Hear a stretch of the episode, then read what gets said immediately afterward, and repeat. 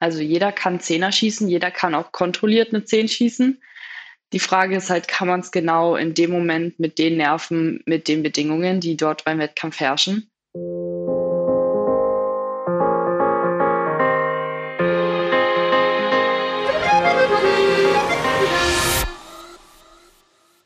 Herzlich willkommen zum Team Deutschland Podcast. Herzlich willkommen auf der Road to Paris. Mein Name ist Paul Burber, ich bin euer Host und wir befinden uns gemeinsam mitten auf dieser Road to Paris. Es ist nicht mal mehr ein Jahr bis zu den Olympischen Spielen in Frankreich und über diese aufregende Zeit sprechen wir mit den besten Athleten und Athletinnen vom Team Deutschland. Bevor wir starten, möchten wir uns noch bei unserem Partner bedanken. Dieser Podcast wird unterstützt von der Sparkassen Finanzgruppe. Heute ist Bogenschützin Charlene Schwarz zu Gast. Charlene hat mit nur 20 Jahren Teambronze bei den Olympischen Spielen in Tokio gewonnen, ist frisch gebackene Weltmeisterin und hat jetzt natürlich Paris als Ziel vor Augen. Charlene war super sympathisch und es ist wirklich ein richtig, richtig schönes und informatives Gespräch entstanden. Sie hat mir unter anderem verraten, dass sie schon als kleines Kind von Olympia geträumt hat und dafür mittlerweile im Jahr bis zu 60.000 Pfeile schießt aber hört selbst, wir starten direkt rein. Los geht's.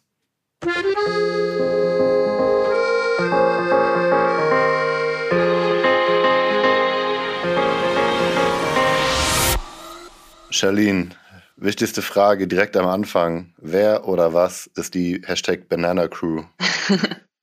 die Hashtag Banana Crew ist das Damenteam bei den Bogenschützen. Hat sich so entwickelt, ähm, weil wir angestoßen haben nach einem gut gelaufenen Wettkampf in Korea war das damals und das wurde fotografisch festgehalten. Also wir haben mit einer Banane angestoßen und dann hat sich das so hochgeschaukelt und jetzt sind wir die Banana Crew geworden. Ich glaube, gibt es sogar mittlerweile Maskottchen, ne? Ja, die Mario Kart Banane. Sehr gut, an die erinnere ich mich auch sehr gut. Äh, kann man bei dir mal auf Instagram gucken, da gibt es ein, zwei Fotos damit mit deinem Team auch habe ich mich gewundert, weil ich habe, als ich dich auf Instagram äh, gestalkt habe, jetzt vor dem Gespräch, äh, häufiger ist mir dieser Hashtag über den, über den Weg gelaufen in deinen Copies, in deinen Captions und da dachte ich dann irgendwann, ah ja, das muss die Banane der Banana Crew sein. Aber lass uns äh, zum Aktuellen kommen, aber auch das ist aktuell, die Banana Crew. Du bist frisch gebackene Weltmeisterin, nicht mal eine Woche her. Wir können es ja hier sagen, wir nehmen am 10. August auf, vor sechs Tagen bist du in Berlin bei der Heim-WM Weltmeisterin geworden mit dem Team. Äh, nimm uns mal mit. Was hast du erlebt? Ich habe in Berlin einen großartigen Wettkampf erlebt. Also es war meine erste Heimweltmeisterschaft. Wir hatten letztes Jahr eine Heim-Europameisterschaft in München. Die war schon groß und gut organisiert. Jetzt die in Berlin, die war noch größer und noch besser organisiert. Da es eine Quotenplatz-WM war, war auch die Teilnehmerzahl eigentlich riesig. Also die größten Wettkämpfe bei uns sind Quotenplatz-Weltmeisterschaften. Deswegen war das einfach echt cool, ein komplett volles Maifeld zu sehen. Und ja, wir hatten teils tricky Bedingungen im Wettkampf, was Wind angeht, weil das Maifeld sehr windanfällig ist, haben uns aber in der Mannschaft geschafft, ins Halbfinale zu schießen. Deswegen durften wir dann am Freitag, also wir haben am Mittwoch um die ersten Matches geschossen und am Freitag dann das Halbfinale und das Goldfinale. Ja, es war schon super spannend, sich überhaupt ins Halbfinale zu schießen, weil auch da waren schon viele Zuschauer hinter am Zaun gestanden und haben angefeuert und das ist immer sehr emotional, wenn es um Quotenplätze geht. Man würde meinen, Bogenschießen ist eine ruhige Sportart, aber da kommen auch richtige Schreie von den Zuschauern, auf geht's. Und naja, es nimmt dann immer sehr mit, sage ich es mal so. Dann am Freitag durften wir in der Finalarena schießen um die Medaillen und um die Quotenplätze da waren dann, ich meine, fast 1000 oder ein bisschen mehr als 1000 Zuschauer auch noch da, was ich auch gigantisch fand für, leider für Bogenschießen. Aber ähm, es war sehr cool, die ganzen Freunde, Familie zu sehen, die die Reise nach Berlin gemacht haben und halt auch normale Fans natürlich. Das hat dann emotional gecatcht. Und dass wir da dann auch noch einen Weltmeistertitel umsetzen konnten, das war echt cool. Ähm, du hast es gerade schon so beiläufig erwähnt, beziehungsweise häufiger erwähnt, Quotenplatz WM. Ich glaube, die meisten Zuhörer, die den Podcast schon mal gehört haben, können sich denken, Quotenplatz wofür. Äh, aber kannst du noch mal sagen, genau, wofür eigentlich dieser Quotenplatz und was musstet ihr erreichen, um diesen Quotenplatz ähm, zu bekommen? Ja, die Quotenplätze gibt es zu holen für die Olympischen Spiele nächstes Jahr in Paris. Und man musste an der WM erreichen. Es gibt Teamquotenplätze, das heißt, wir können uns drei Startplätze für Deutschland sichern. Auf jeden Fall hatten wir jetzt die Chance, Mannschaftsquotenplätze zu holen. Das ist das, was wir natürlich alle wollen, weil dann haben wir die maximale Anzahl an Schützen da. Und da hieß es ganz klar, man muss eine Medaille gewinnen mit der Mannschaft bei der WM. Und das war bei, ich glaube, es waren knapp 50 Herrenmannschaften und 40 Damenmannschaften am Start. Das sind natürlich dann schon einige, die um die Top 3 kämpfen. Und ja, hat geklappt. Zumindest bei uns Damen. Die Männer kämpfen noch. Die haben noch äh, eins, zwei weitere Gelegenheiten und äh, hoffen wir natürlich auch noch, dass die Männer sich auch noch ein Dreier-Ticket holen. Das heißt, für euch ist der Quotenplatz, also für die äh, drei Damen, für das Damenteam ist der Quotenplatz sicher, aber auch da, äh, wie in so vielen Sportarten, heißt das erstmal der Quotenplatz für den Verband, für drei Teilnehmerinnen und äh, ihr habt dann wahrscheinlich im Verlauf jetzt des nächsten Jahres die Chance, euch persönlich zu empfehlen, zu qualifizieren im Verband. Genau, wir werden nächstes Jahr eine interne Ausscheidung haben von mehreren Wettkämpfen, gehe ich davon aus. Zumindest war es 2021 ein sehr langwieriger Prozess, um sich dorthin zu qualifizieren. Dann werden wir am Ende schauen, wer da am besten war und hinfahren darf. Was war denn für dich der größere Erfolg in Berlin? Ähm, ihr hattet ja sozusagen zwei sehr wichtige Finales. Äh, jedes Schießen ist wichtig, aber dann so war sozusagen das Halbfinale. Da ging es wirklich um das Ticket nach Paris und im Finale dann logischerweise um Gold. Äh, was war für dich wichtiger persönlich und ähm, ja, was war der größere Erfolg für dich? Ich würde sagen, jetzt im Nachhinein ist der Weltmeistertitel, weil mit dem Weltmeistertitel war ja klar, dass man die Quotenplätze auch hat. Aber von der Aufregung her muss ich sagen, war das erste Finale das aufregendere, weil da stand man noch nicht in der Finalarena und man wusste, es ging um Quotenplätze und man will die natürlich haben und dann ist ein schon ein Riesenstein vom Herzen gefallen, als es dann hieß, wir haben es geschafft. Zumal wir da gegen Mexiko geschossen haben und Mexiko erfahrungsgemäß ein guter Gegner ist das hat den Stein von Herzen fallen gelassen und dann konnte man sich vollstens auf den WM-Titel fokussieren und der ist jetzt im Nachhinein, dass man sagen kann, man ist Weltmeister, natürlich schon sehr cool. Das glaube ich, wahrscheinlich so ein bisschen aus so einer Mischung aus Pflicht ne, und Kür. Und vielleicht konntest du dann das Finale auch sogar noch ein bisschen mehr genießen, als äh, wenn du mehr Anspannung hast im Halbfinale, wo es um die Plätze noch ging. Ich hatte eigentlich für viel später im Gespräch eine Frage geplant, aber vielleicht passt sie auch gerade ganz gut, weil du gesagt hast, ein Stein vom Herzen ist dir gefallen. Ich hatte über ursprünglich überlegt, was sind Momente, die dir für immer in Erinnerung bleiben? Aber dann frage ich jetzt einfach mal direkt, ist sowas, so eine WM in Berlin mit solchen Erfolgen, Titel und, und Quotenplatz, sind das Momente, die du für immer in Erinnerung halten wirst, wenn dir so ein Stein vom Herzen fällt? Absolut. Das ist einer der größten Erfolge, die ich bisher hatte. Demnach ist es auf jeden Fall ein Moment, der für immer in unserem Herzen bleibt. Also vom ganzen Team. ja, leider muss, haben wir jetzt hier auch einen, das war der letzte Wettkampf von einem Trainer von uns, der jetzt leider in die Schweiz geht, mit dem wir die letzten sechs Jahre verbracht haben. Und deswegen war allein auch das ein sehr emotionaler Moment, weil es war der Trainer, der hinter uns in der Finalarena stand und dann natürlich da einen schönen Abschluss mit einem Weltmeistertitel für ihn noch zu machen. Also nicht für ihn, für uns alle, aber mit ihm zu erleben, das war ähm, auch etwas, was nochmal natürlich auch sich ins Herz einfrisst. Äh, ist das der Oliver Heiden? Nein, es ist der Marc Dellenbach. Ach, der Marc Dellenbach, alles klar. Wer stand denn, wer stand denn in äh, Tokio beim Bronzematch hinter euch? Natascha Butusova. Ah, noch jemand. Das war die, die damalige Bundestrainerin. Die ist dann, ich weiß nicht, im gleichen Jahr oder danach später leider schon gegangen. Und äh, Marc Dellenbach war der Nachwuchsbundestrainer, der dann, als Natascha dann weg war, als Damenbundestrainer auch mit fungiert hat. Und der stand dann die letzten Wettkämpfe, auch letztes Jahr und davor, ähm, hinter uns. Ich hatte gehofft, dass ich über den Trainer irgendwie eine Brücke hinbekomme zum zweiten. Oder du hast schon mehrere große Erfolge gefeiert, aber jetzt der zweite, der mir direkt einfällt, ist die Bronzemedaille in Tokio. Kannst du das vergleichen irgendwie? Tokio ist natürlich ganz andere Bedingungen, aber es ist zwei Jahre her. Ähm, wie du dich entwickelt hast seitdem und wie damals ja, der Erfolg für dich war, so emotional und wie er jetzt ist? Ähm, naja, es ist, ich würde sagen, es ist schwer, Olympische Spiele mit einer Weltmeisterschaft zu vergleichen. Warum? Weil persönlich für mich die emotionalen Spiele, äh, die emotionalen, die Olympischen Spiele emotional tatsächlich einen leicht höheren Stellenwert haben. Es ist ja von Sportlern eine große Diskussion, was ist höher gerankt, Weltmeisterschaft, Olympische Spiele. Ich kann beide Seiten verstehen. Auch wenn man sagt, dass die Weltmeisterschaft höher ist, weil da sind einfach bei uns deutlich mehr Teilnehmer und es ist einfach ein deutlich größerer Wettkampf. Aber mein Traum waren schon immer die Olympischen Spiele und dann bei den Olympischen Spielen zu sein und sich da auch noch den Traum einer Medaille zu erfüllen, wird einfach immer was hoffentlich nicht ganz Einmaliges bleiben. Also ich hoffe es nochmal zu schaffen, aber grundsätzlich ist es was richtig, richtig krasses für mich gewesen. Dennoch würde ich auf jeden Fall sagen, dass ich mich seitdem deutlich entwickelt habe, einfach weil ich zwei Jahre weiter den Leistungssport gemacht habe.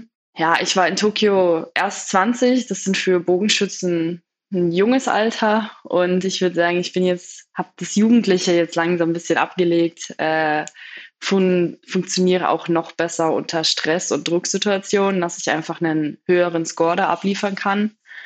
Und das freut mich natürlich. Das wollte ich gerade fragen. Wie machst du das? Du stehst, sagen wir einfach mal, in Berlin oder Tokio, ist eigentlich egal wo, vor dann auch vielen Zuschauern und du weißt, du musst jetzt bestenfalls eine 10 schießen, mancher wird es eine 9, mancher eine 8, aber du musst eine 10 schießen. Wie bleibt man da ruhig und, und äh, ja, wie kann ich das lernen? Wie kann man Entspanntheit lernen? Also, ich hatte ja so gesehen das Glück, dass wir das immer mit der Mannschaft gemacht haben. Also, wir stehen ja nicht alleine da, sondern wir teilen uns das zusammen und wir nehmen uns quasi gegenseitig die Nervosität. Entspanntheit lernen, würde ich sagen, macht man über den harten Weg, ist einfach ganz oft probieren und leider ganz oft scheitern. Also ich kann leider auch von sehr vielen Wettkämpfen berichten, wo das absolut nicht geklappt hat. Ich bin immer der Überzeugung, dass von dem Bogenschützen, also von der Elite, die ganz oben ist, kann es jeder. Also jeder kann Zehner schießen, jeder kann auch kontrolliert eine Zehn schießen. Die Frage ist halt, kann man es genau in dem Moment mit den Nerven, mit den Bedingungen, die dort beim Wettkampf herrschen? Deswegen finde ich das tatsächlich immer sehr spannend, wer sich durchsetzt, wer sich nicht durchsetzt, weil das ist prinzipiell jeder kann, ist mir persönlich bewusst. Also sowohl von den Deutschen als auch von den Ausländern, die halt gegen uns schießen. Ja, ganz oft machen. Viele benutzen eine Atemtechnik, um ruhig zu bleiben. Ich persönlich nicht so. Ja. Kurze Auszeit mit einem wichtigen Hinweis. Überall in Deutschland stehen die Sparkassen an der Seite der Menschen und ermöglichen ihnen die wirtschaftliche und soziale Teilhabe. Im Sport engagieren sie sich jährlich mit rund 90 Millionen Euro für Vereine, das deutsche Sportabzeichen, die Eliteschulen des Sports und für die Athletinnen und Athleten von Team Deutschland und Team Deutschland Paralympics. So schaffen die Sparkassen und ihre Verbundpartner viele große Momente im Breiten wie im Spitzensport. Und warum? Weil es um mehr als Geld geht. Aber du schießt ja auch schon ein paar Jahre. Wir haben das gerade gesagt, du bist jetzt ein bisschen aus diesem Jugendlichen, du warst immer die, die Jüngste, bist du tatsächlich jetzt auch noch, aber du warst in, in, in Tokio, warst du erst 20. Da wurdest du von deinem Verband, glaube ich, mal als, als Versprechen für die Zukunft und als Goldstück bezeichnet. So, ne? Ähm, das willst du so ein bisschen vielleicht auch ablegen jetzt. Du bist einfach auch jetzt schon noch mal zwei Jahre länger dabei. Lass uns trotzdem noch einmal an den Anfang gehen. Wann hast du angefangen mit Bogenschießen? Ich glaube, es wurde dir auch familiär so ein bisschen in die Wiege gelegt. Ja, genau, es wurde mir sehr in die Wiege gelegt. Meine Eltern waren zur damaligen Zeit Vorstände bei den Bogenschützen in Feucht. Das ist bei Nürnberg, für die, die Feucht nicht kennen. das ist, glaube ich, eine Hochburg, ne? was Bogenschießen angeht. es gibt auf jeden Fall einen großen Bogensportverein dort, ja. Und ich bin quasi auf dem Bogenplatz aufgewachsen. Also wir haben sehr viel Zeit dort damals verbracht. Ich habe so mit einem super leichten Plastikbogen und nicht mal Spitzen, sondern mit Saugnopfpfeilen angefangen. Da gibt es die ersten Bilder mit zweieinhalb. Und meinen ersten Wettkampf habe ich geschossen mit fünf. Das macht man heutzutage alles nicht mehr so. Ich glaube, das richtige Einstiegsalter, ich müsste in dem Verein mal nachfragen, ist irgendwas zwischen sechs und acht, um Kindern Bogenschießen beizubringen. Aber ich hatte dann einen, nenne ich es mal, besonderen Start. Und ja, habe die Liebe über all die Jahre zum Bogensport nicht verloren. Also ich bin dabei geblieben. Und ich sage es immer, wie es halt so ist, wenn man ein Kind mit zwei schon auf Skiern stellt, dann wird das sehr gut Skifahren können. Und wenn ich schon mein ganzes Leben lang Bogen schieße, dann konnte ich halt auch sehr gut Bogenschießen im Vergleich zum Rest in meinem Alter. Und habe mich dann sehr schnell in die verschiedenen Kader geschossen, bis ich 2016 meinen ersten internationalen Einsatz hatte. 2016 war ja auch, äh, auch ein Jahr Olympischer Spiele in Rio. Weißt du noch, wann du das erste Mal so gar nicht, ich will mal zu Olympischen Spielen, aber deine erste Olympia-Erinnerung im Fernsehen 2012 vielleicht oder so? Also mir wird immer die Geschichte erzählt, wie ich als kleines Kind über den Platz gelaufen sein soll und gesagt soll, ich will Olympiasiegerin werden. also das habe ich mir wohl irgendwie schon sehr früh eingebildet. Was ich im Fernsehen bei den Olympischen Spielen verfolgt habe, war auf jeden Fall das Goldmedaillenmatch von Lisa Unruh 2016. Die hat ja dann dort die Silbermedaille gewonnen. Mein Traum war es schon immer, zu den Spielen zu fahren. Wir hatten vor äh, zwei Folgen den äh, Kollegen vom Fechten, der Matthias Jabo, der wurde auch von seinem Vater trainiert. Bei dir ist das, war das zumindest am Anfang, glaube ich, auch so. Dein Vater ist auch Trainer, oder? Ja, genau. Mein Vater ist auch ein Trainer und der hat mich viele Jahre lang als Trainer auch begleitet, bis dann halt es Richtung Bundeskader eigentlich hauptsächlich ging. Selbst im Landeskader hatte er immer noch ein Auge auf mich und dann beim Bundeskader hat es dann sich übergeben und jetzt seit 2019 mache ich ja den Sport auch komplett professionell. Ich bin dafür nach Berlin gezogen und trainiere am Olympiastützpunkt und dort halt natürlich mit den Trainern hier. Du hast es gerade schon gesagt, in der Weltspitze, da können alle eine 10 schießen. Das, äh, davon gehen wir einfach mal aus. Aber was macht denn eine sehr gute Bogenschützin eigentlich aus? Und vielleicht auch nochmal rein, rein äh, um sich das vorzustellen, das Ziel 70 Meter entfernt, ist das richtig? Mhm. Und auch nicht so groß. Kannst du einmal vielleicht die Dimension sagen und dann nochmal, was eine gute Bogenschützin ausmacht? Man sagt immer, dass es so groß ist wie eine CD, die 10. Ich sage immer lieber so groß wie eine Faust ungefähr, was man treffen soll auf 70 Meter. Weil kann sich jeder schnell vorstellen. Was macht es aus, in dem Moment eine 10 zu schießen, wenn man es machen muss? Ich würde sagen, einen guten Technikablauf, dass der stabil ist, eine gute Kraft, die man auch braucht. Man braucht als Bogenschütze mehr Kraft, als man es einem Bogenschützen unterstellen würde, würde ich mal sagen. Ähm, dass man dort auch stabil bleibt und ja, mentale Coolness, dass man, wir versuchen immer im Hier und Jetzt zu bleiben. Es lässt sich, man lässt sich schnell dazu verleiten, in die Zukunft zu denken, was passiert, wenn ich jetzt den Score schieße oder halt auch, dass man an der Vergangenheit hängen bleibt, weil man gerade eben einen schlechten Schuss gemacht hat oder so. Oder weil man gerade auf einer super krassen Streak ist von einem echt guten Score und dann da auch wieder gut zu schießen, ist halt gar nicht mal so leicht. Aber man versucht es immer wieder. Es ist ein niemals endender Prozess, würde ich leider sagen, im Hier und Jetzt zu bleiben, mit sich selbst und seiner Technik im Reinen zu sein und einen guten Schuss zu machen.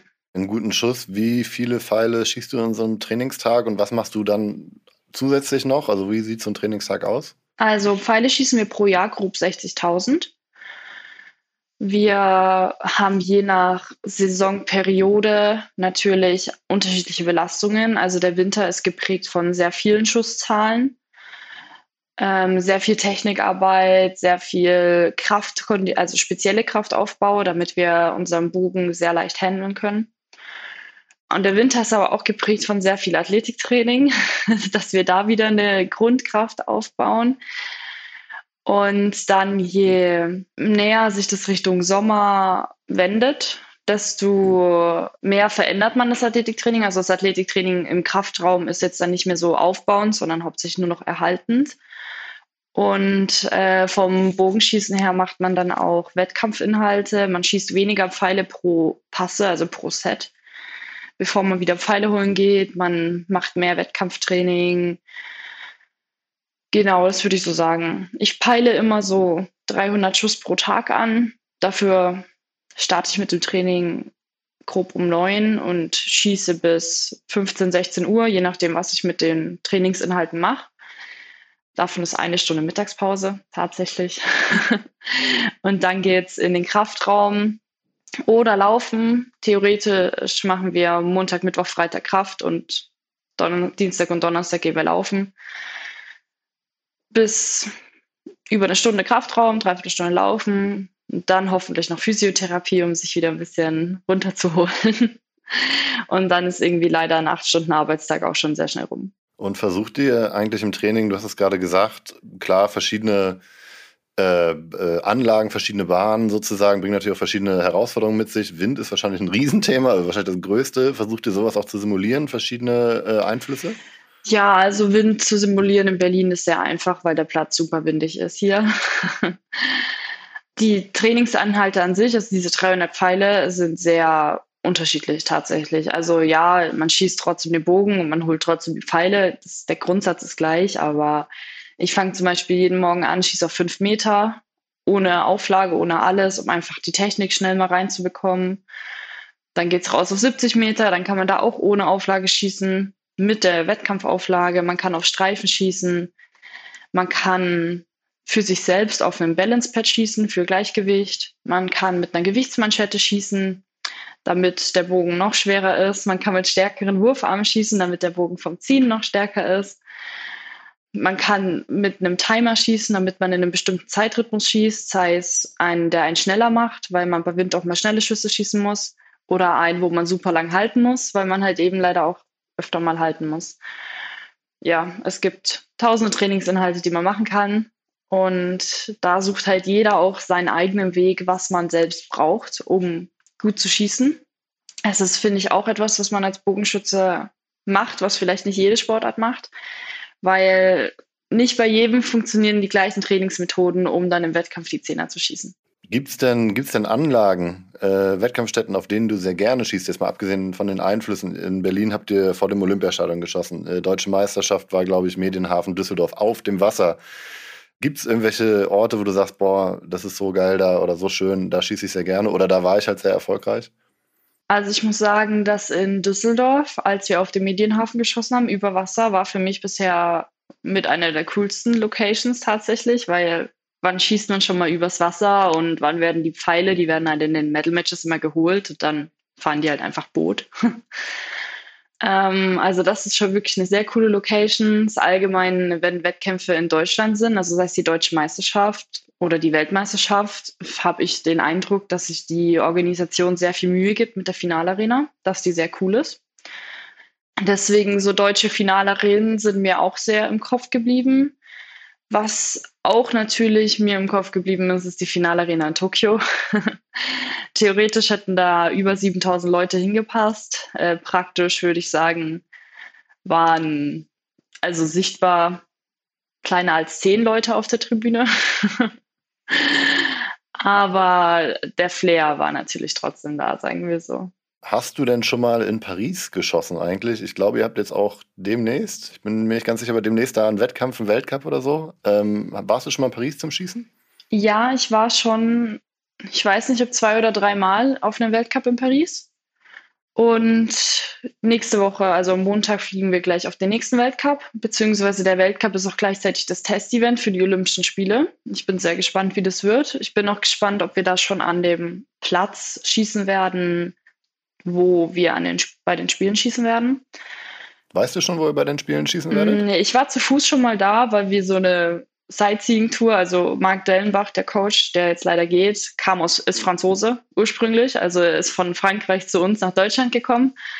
Äh, deswegen war das natürlich ein super Tourguide, der uns da durch Paris geführt hat und der hat uns gezeigt, wo man bei den Olympischen Spielen schießen wird, aber da ist sehr viel Autoverkehr. Und der wird natürlich während den Spielen komplett gesperrt, aber ob die es schaffen, so viel Geld jetzt zu investieren, um es auch für den Weltcup bzw. das Testevent schon zu sperren, das weiß ich gerade noch nicht. Das werde ich nächste Woche sehen. Noch eine kurze Werbeunterbrechung mit einem wichtigen persönlichen Hinweis. Wir haben es euch auch in der letzten Episode schon geraten und das wollen wir wieder tun, weil es sich wirklich lohnt.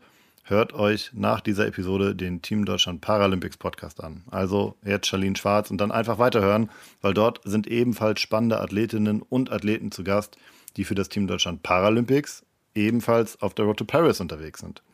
Und ich kann euch sagen, ich höre den Podcast selber wirklich auch sehr, sehr gerne, gehört zu meinen Favoriten, weil es sind einfach nochmal ganz andere tolle Geschichten, die dort erzählt werden. Und die Hosts, Philipp und Dorian, die haben da wirklich auch ein ja, großartiges Händchen und Gefühl für ein gutes Gespräch. Lässt sich sehr gut anhören. Team Deutschland Paralympics Podcast, wie auch wir, präsentiert von der Sparkassen Finanzgruppe. Es könnte hier ein Running Gag werden, wie ich in jeder Folge versuche, französische Aussprachen richtig hinzubekommen. ich kann es leider gar nicht. Ich habe es auch letztes Mal beim Kanu-Rennsport schon nicht so richtig hinbekommen, wurde mir gesagt, weil ich die Location benannt habe. Esplanade, dann soll man, dann ist ein Des und man spricht das S wohl mit Des, Invalid, in, in, also Invalides, würde ich jetzt auf Spanisch sagen. Äh, so heißt, glaube ich, der Ort, wo ihr dann schießen werdet, ist mitten in der Stadt, siebtes Arrondissement, äh, ist, glaube ich, so ein großer Garten, äh, relativ nah an der Seine. Und auch da sollen dann 7000 Leute sitzen. Also äh, bei Olympischen Spielen. Jetzt bei einem Testevent wahrscheinlich noch nicht. Ist das für dich schon greifbar so? Also ich würde sagen, richtig greifbar wird es erst, wenn ich weiß, dass ich dorthin fahren darf zu den Olympischen Spielen. Also wenn ich es schaffe, mich dorthin zu qualifizieren. Ist ja kein hier, du darfst, sondern es ist ein hier, du hast die Quali gewonnen, herzlichen Glückwunsch. Aber grundsätzlich muss ich sagen, würde ich mich schon sehr freuen. ich meine, 7000 Zuschauer ist natürlich nochmal eine Rückmeldung. Man muss sagen, man versucht natürlich bei sich zu bleiben und seinen Schuss zu machen. Aber wenn man halt eine 10 schießt und dann brüllen tausende Zuschauer, yay! Oder man schießt einen schlechten Schuss und dann kommt so ein Oh. Das, das wirkt schon, wenn es nur wenige Zuschauer sind, nenne ich es jetzt mal. Ähm, bei 7000 bin ich gespannt, wie das dann wirken würde. Aber ich würde mich sehr, sehr freuen gut, dass man die Menschen vom Fernseher nicht hört oder sieht, aber auch da würdest du ja, wenn du dich qualifizierst und alles gut läuft, höchstwahrscheinlich mit deinem Team widerstehen, also nicht alleine, sondern zu dritt, beziehungsweise vielleicht mit Trainerin oder Trainer sogar auch zu viert im, im Rücken. Was hat das Team für dich für einen Reiz? Warum schießt du gerne im Team? Warum, warum seid ihr erfolgreich im Team? Was macht ein gutes Team aus? Ich schieße sehr gerne im Team, weil man dann einfach gemeinsam in dieser Box schießt. Und ja, es gibt sechs Pfeile, die geschossen werden. Jeder aus dem Team schießt zwei Pfeile. Man unterstützt sich gegenseitig, um den höchsten Score zu haben. Also die erste Person schießt und dann sagt die der nächsten Person, wo sie hingezielt hat. Wir zielen aufgrund des Winds eigentlich nicht immer in die Mitte, sondern links oder rechts irgendwo auf die Scheibe hin.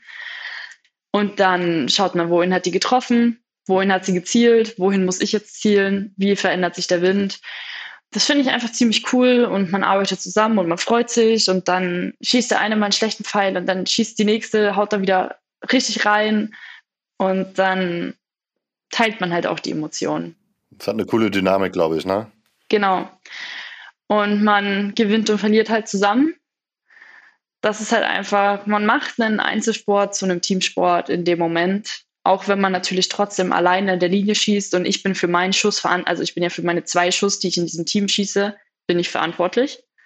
Natürlich. Und ich stehe alleine an der Linie und ich muss den schießen. Also es ist jetzt nicht so, als können die den, den Grundsatz abnehmen, aber es ist trotzdem so zusammen, wie es halt geht. Aber tatsächlich werden wir bei den Olympischen Spielen nicht nur im Team schießen, sondern durch den Teamplatz haben wir uns auch jeweils drei Einzelplätze gesichert. Also wir werden auch im Einzelwettkampf starten. Und die beste Dame an der Qualifikation bei den Spielen darf auch noch in den Mixed-Wettkampf mit einem Mann, also mit dem besten deutschen Mann. Bisher hat, haben die deutschen Männer nämlich auch schon einen Quotenplatz. Den hat Florian Unruh geholt, als er die European Games gewonnen hat. Wir hoffen aber natürlich, dass, es, dass die Männer auch noch drei Plätze schaffen werden nächstes Jahr. Das heißt, wer von euch für das Team nominiert wird, ist automatisch auch im Einzel dabei. Ja. Hast du mit dem Einzel, hast mit dem Einzel noch eine, eine, eine Rechnung offen? Ist das auch ein Anspruch von dir, da äh, vielleicht auch mal die olympische Medaille zu holen? Absolut ist das ein, ein Ziel von mir. Anspruch ist natürlich immer schwierig, weil, wie ich vorhin meinte, jeder dort kann eine 10 schießen. Die Frage ist, kann das in dem Moment vor 7000 Zuschauern an genau, in genau dieser Woche des Jahres? Selbst da hat man ja mal gute und schlechte Wochen.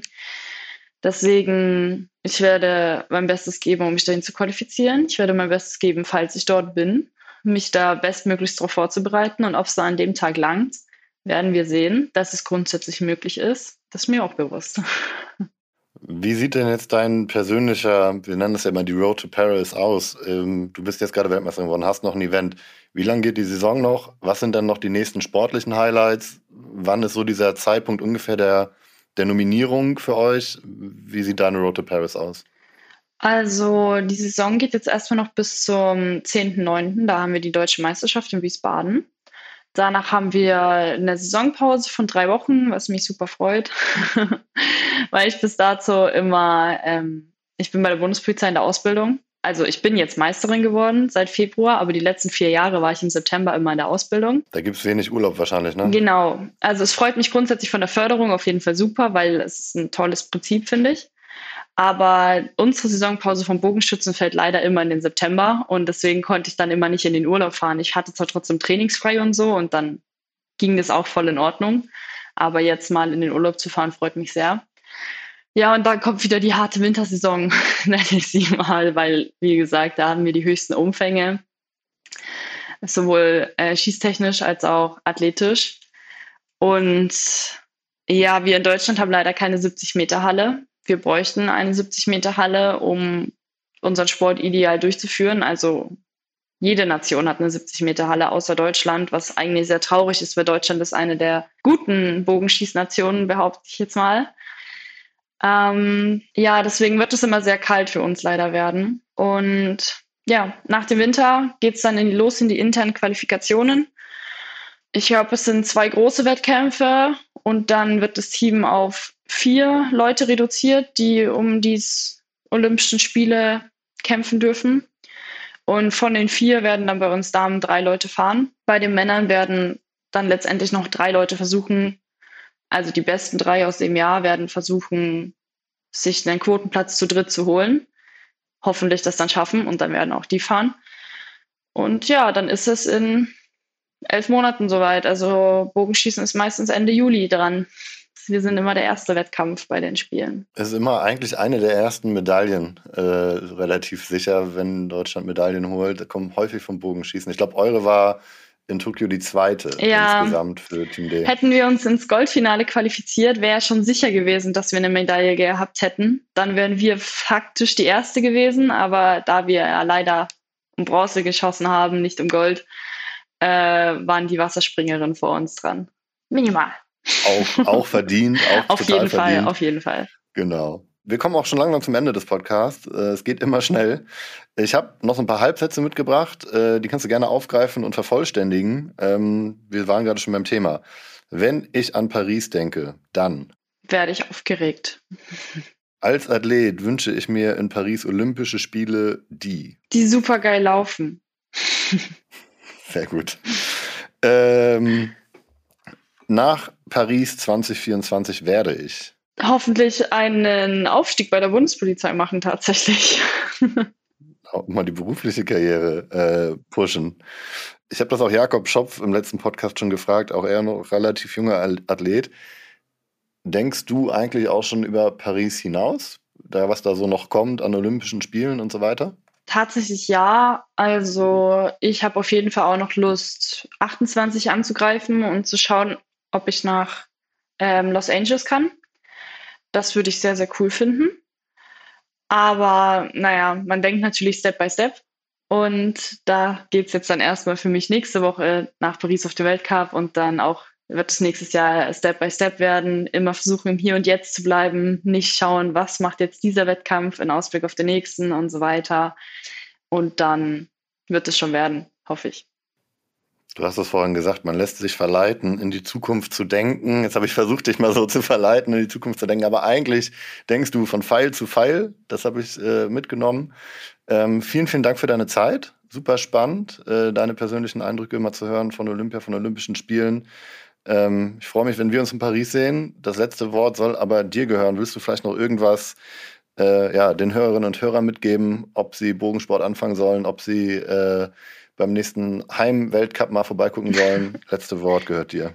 Ähm, ja, auf jeden Fall vielen Dank, dass ich hier mitmachen durfte. Es hat mir auch sehr viel Spaß gemacht. Gerne wieder.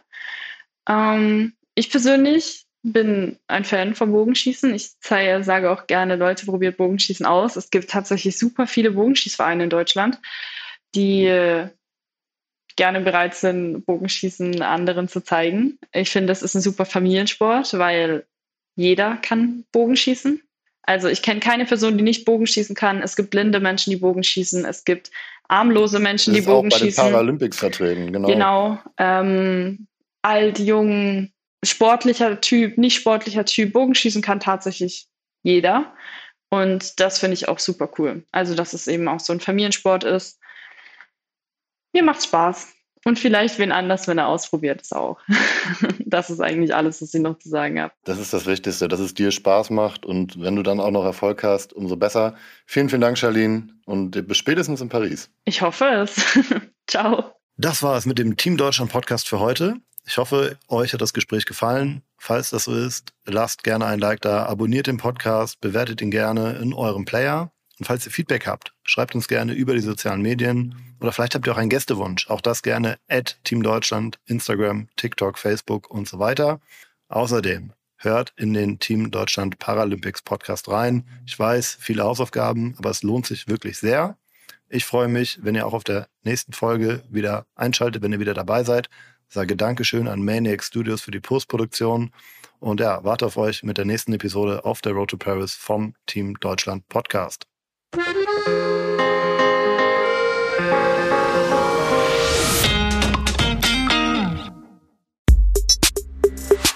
Der Team Deutschland Podcast ist eine Produktion von Maniac Studios.